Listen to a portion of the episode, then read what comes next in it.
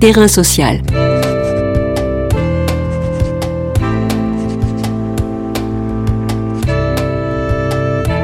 Hugues Chevarin. Anouk Flamand. Anouk Flamand est maîtresse de conférence à l'Institut national supérieur de formation et de recherche pour l'éducation des jeunes handicapés et les enseignements adaptés. Chercheur associée à l'UMR Triangle, elle est affiliée à l'Institut Convergence Migration. Elle coordonne avec le géographe et politiste Thomas Lacroix le dernier numéro de la revue Migration Société, Villes et territoires accueillants en France et ailleurs. Le désengagement, voire la défection de certains États en Europe des politiques d'accueil et d'intégration, a poussé des villes européennes à se déclarer villes accueillantes. La France n'est pas en reste. Grenoble, Strasbourg, Clermont-Ferrand plus récemment. En quoi, par exemple, le choix opéré par la ville de Nantes d'une mise à l'abri inconditionnelle est-il le moyen d'éviter le piège de l'enfermement par les statuts, sans-abri, migrants, réfugiés ou encore exilés?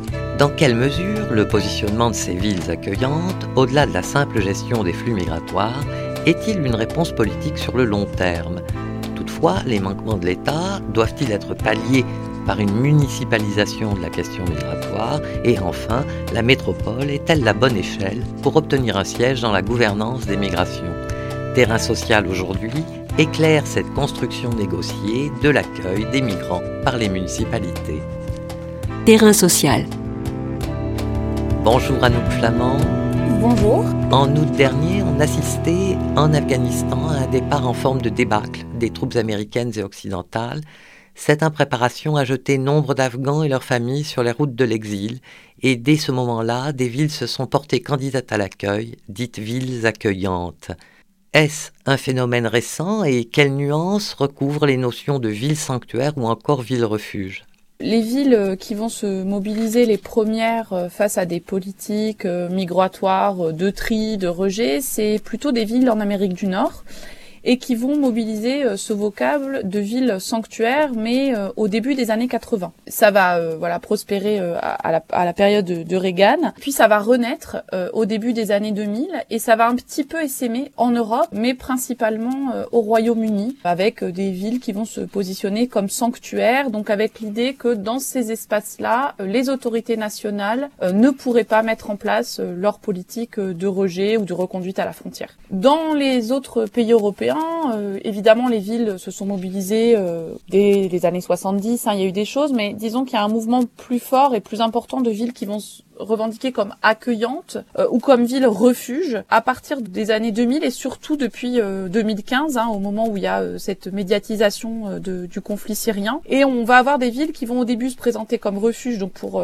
accueillir des populations, pour les mettre à l'abri, en réponse à des États européens qui ne parviennent pas à trouver une, une, réponse commune, et à des États européens qui parviennent surtout à s'accorder pour des politiques sécuritaires hein, et d'externalisation de, de la gestion des migrations. Et puis progressivement, on va avoir ce terme de ville accueillante qui va s'affirmer pour dire que c'est pas que pour un refuge, mais c'est aussi pour une insertion, une inclusion plus longue euh, de ces populations sur leur territoire. Et c'est dans ce cadre-là que les villes françaises hein, ont créé un, certaines villes françaises ont créé le réseau de l'ANVITA, l'association nationale des villes et des territoires accueillants en 2018.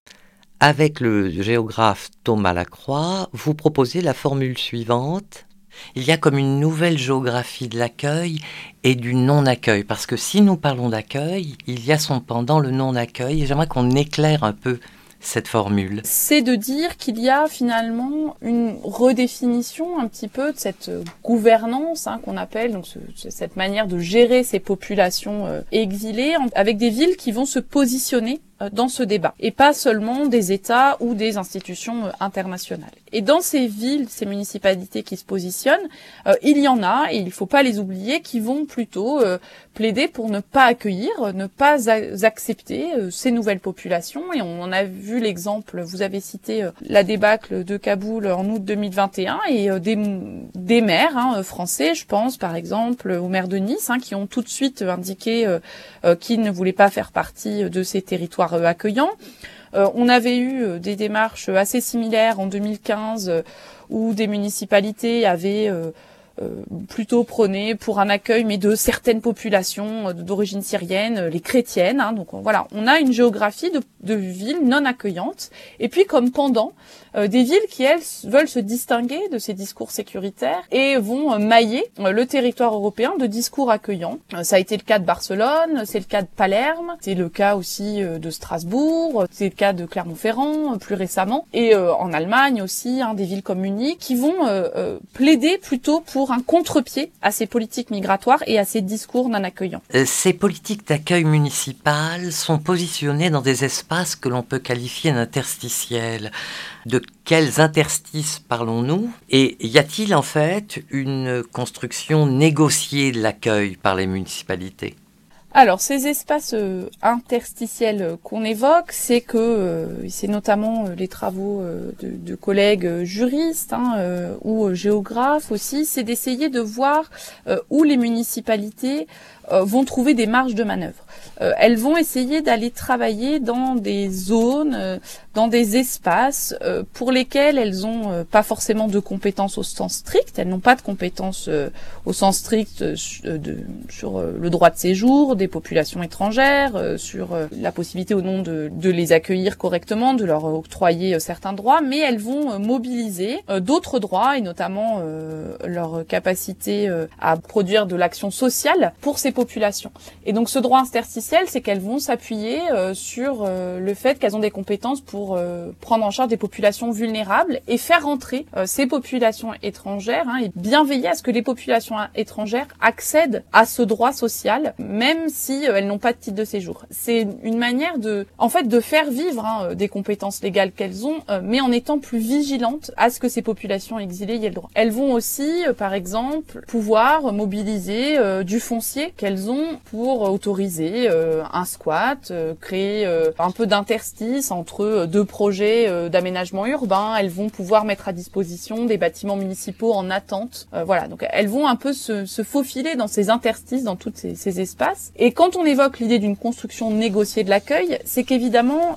les populations qui arrivent, ces populations migrantes, n'ont pas toutes le même statut. L'État accepte, voire encourage hein, l'investissement des municipalités, notamment pour des politiques d'accueil et d'intégration intégration des personnes qui ont obtenu le statut de réfugié. Donc là, on a euh, des contrats qui se mettent en place et qui se sont développés depuis 3-4 ans, où euh, l'État abonde financièrement pour laisser les acteurs locaux, municipaux, proposer euh, des politiques publiques à l'égard des populations réfugiées. Pour les populations demandeuses d'asile, l'État va prendre en charge la plupart des, éléments quand ils sont hébergés et va solliciter les municipalités pour des soutiens un, peu, on va dire, en pointillé. Et c'est là où il y a une construction négociée de l'accueil. Après, là où la négociation est peut-être moins nette, c'est pour toutes les populations déboutées, les mineurs non reconnus mineurs, les populations euh, en procédure de Dublin, où là, euh, la négociation, c'est plutôt des formes de conflits, en fait, qui se dessinent avec l'État, parce que les municipalités revendiquent euh, de pouvoir agir, de pouvoir être soutenues, que l'État aussi respecte ses compétences, hein, notamment sur l'hébergement d'urgence. Et là, on est un peu sur une construction d'un accueil local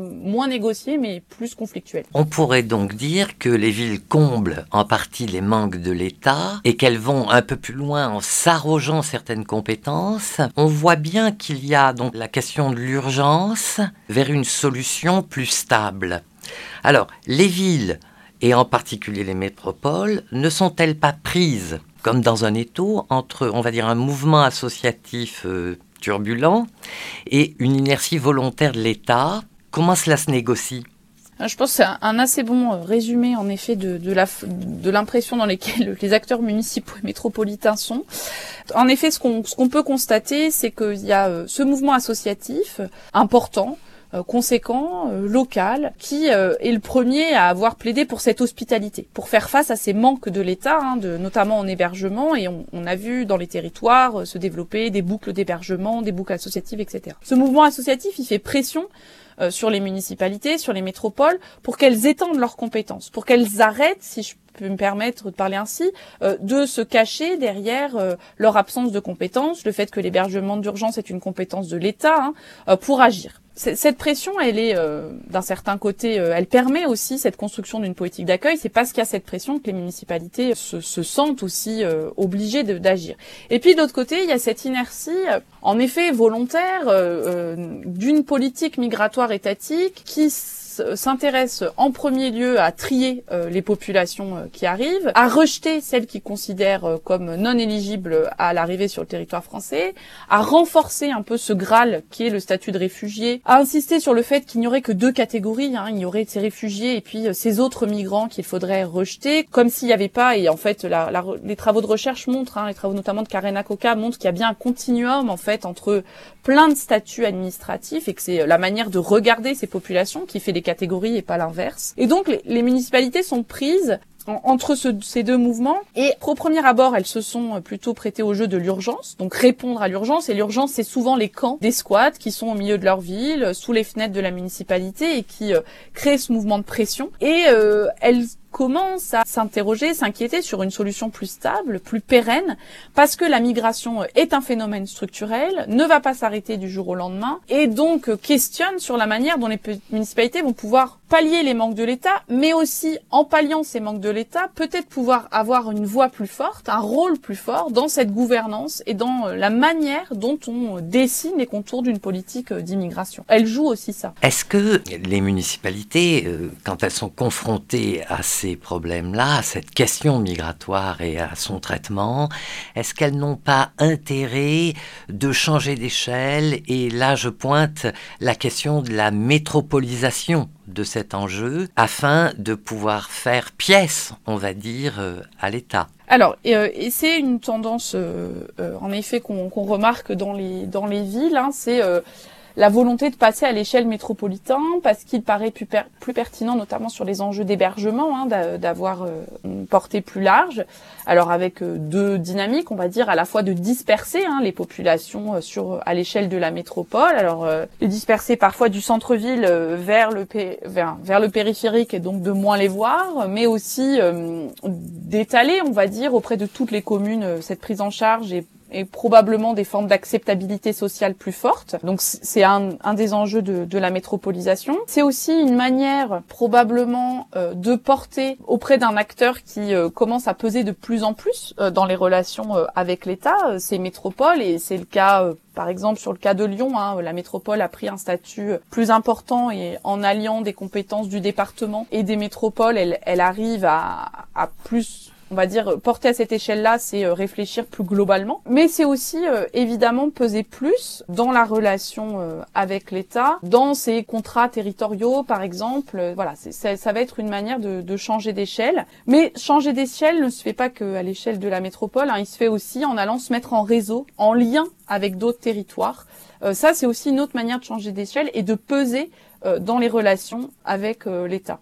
À propos de Nantes, je cite le titre de l'article que vous lui consacrez, de l'urgence humanitaire à la mise à l'abri inconditionnelle. Est-ce que la ville de Nantes a euh, une spécificité dans son approche euh, qui la distinguerait des autres villes accueillantes françaises? La ville de Nantes, elle se distingue sous certains aspects d'autres territoires. Premier aspect, c'est que la ville de Nantes est singulièrement une ville qui s'est intéressée à la question, alors plutôt de l'intégration des populations étrangères il y a longtemps. Euh, donc c'est une, politique municipale qui s'est construite sur le temps euh, long euh, et qui a permis de faire émerger des services municipaux il y a des fonctionnaires qui travaillent vraiment cette thématique-là. Mais aussi, ce qui est un petit peu particulier, c'est que la ville de Nantes l'a fait alors même qu'elle était un territoire où les enjeux de migration étaient assez faible. Euh, au début des années 2000, la, ville de Nantes est une ville qui connaît euh, une arrivée de population étrangère euh, relativement faible en comparaison à d'autres métropoles de la même taille en France. donc voilà, à ce titre-là, elle se distingue parce que du coup, quand elle est confrontée à l'arrivée de nouvelles populations au milieu des années 2010 et, 2015, 2016-2017, elle a une, une expérience dans la gestion sur le temps long des populations. Mais elle va se retrouver confrontée à l'urgence, euh, on en a parlé tout à l'heure, et l'urgence c'est la mise à l'abri parce qu'il y a l'apparition de squats, de camps euh, dans son centre-ville.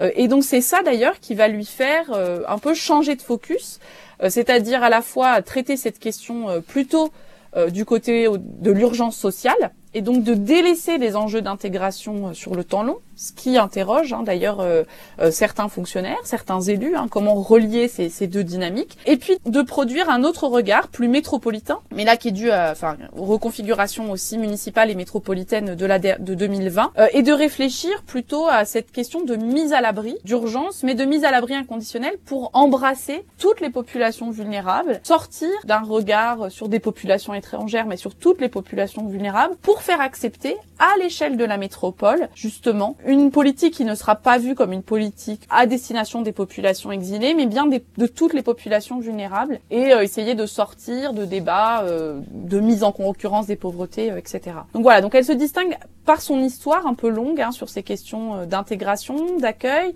parce qu'elle connaît le phénomène migratoire depuis récemment, mais en même temps on retrouve des enjeux, des discussions de gouvernance sur d'autres territoires, et notamment le passage à l'échelle métropolitain, comment médiatiser ou non une action à destination de population étrangère, euh, etc. Je vous cite, une politique municipale d'accueil peut réclamer un siège dans la gouvernance des migrations, donc la politisation des enjeux liés à la question migratoire est inévitable. Oui, euh, elle est inévitable parce que euh, c'est un choix, on renvoie à des choix de société, on renvoie à la manière dont on accueille l'autre, hein, c'est les travaux sur l'hospitalité de Derrida, mais aussi d'autres anthropologues comme Michel Agier, rappellent bien hein, que le, la question de la migration, ça renvoie à la question des frontières entre celui qui est et celui qui n'appartient pas à la communauté. Et donc forcément, c'est des choix de société, euh, des choix politiques. Des choix politiques, ça veut dire du conflit. Ça crée forcément des orientations du conflit, mais ça ne doit pas forcément s'initier euh, des oppositions radicales, euh, forcément très médiatisées, mais ça,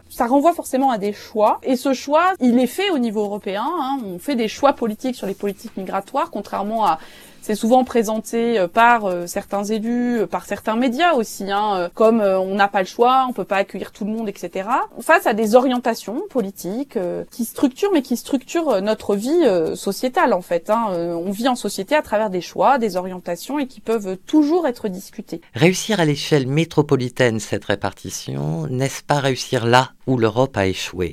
Alors c'était un petit peu le, le pari hein, euh, en 2015 euh, à l'échelle européenne. Euh, certaines villes européennes vont plaider pour accueillir directement de villes européennes en villes européennes, donc en, gros des villes grecques, italiennes qui voyaient arriver la, plupart des populations syriennes et africaines, de négocier en fait en direct cet accueil en disant bah les États n'arrivent pas à se mettre d'accord euh, sur euh, une politique de dispersion à l'échelle du continent eh bien très très bien euh, moi j'ai 500 places etc c'est peut-être une solution. Alors ça n'a pas fonctionné hein, parce que en fait les États membres au niveau européen n'ont pas accepté ces négociations ville par ville et on souhaitait garder la main hein, et ce qui n'a pas permis véritablement cette répartition et continue de bloquer des milliers de personnes à la fois dans les pays Balkans mais aussi euh, en Grèce, hein, dans des camps euh, qui sont de plus en plus fermés. Métropolitaine pourrait cette réussite et en même temps, elle permet de résoudre pour ceux qui sont arrivés peut-être des enjeux de l'accueil et peut-être de faciliter un accueil et un premier temps d'un parcours d'exil en Europe, mais elle ne permet pas de résoudre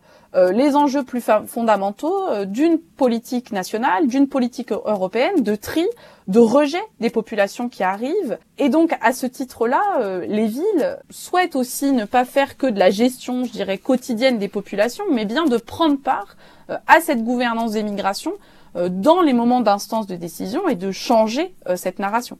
Merci Anouk Flamand. Je rappelle que vous êtes maîtresse de conférence à l'Institut national supérieur de formation et de recherche pour l'éducation des jeunes handicapés et des enseignements adaptés.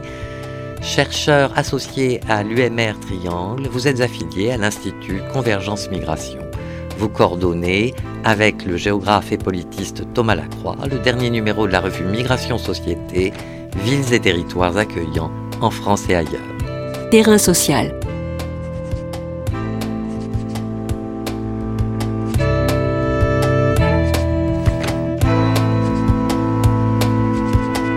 les podcasts du chantier sont à retrouver sur lechantier.radio et sur les plateformes d'écoute.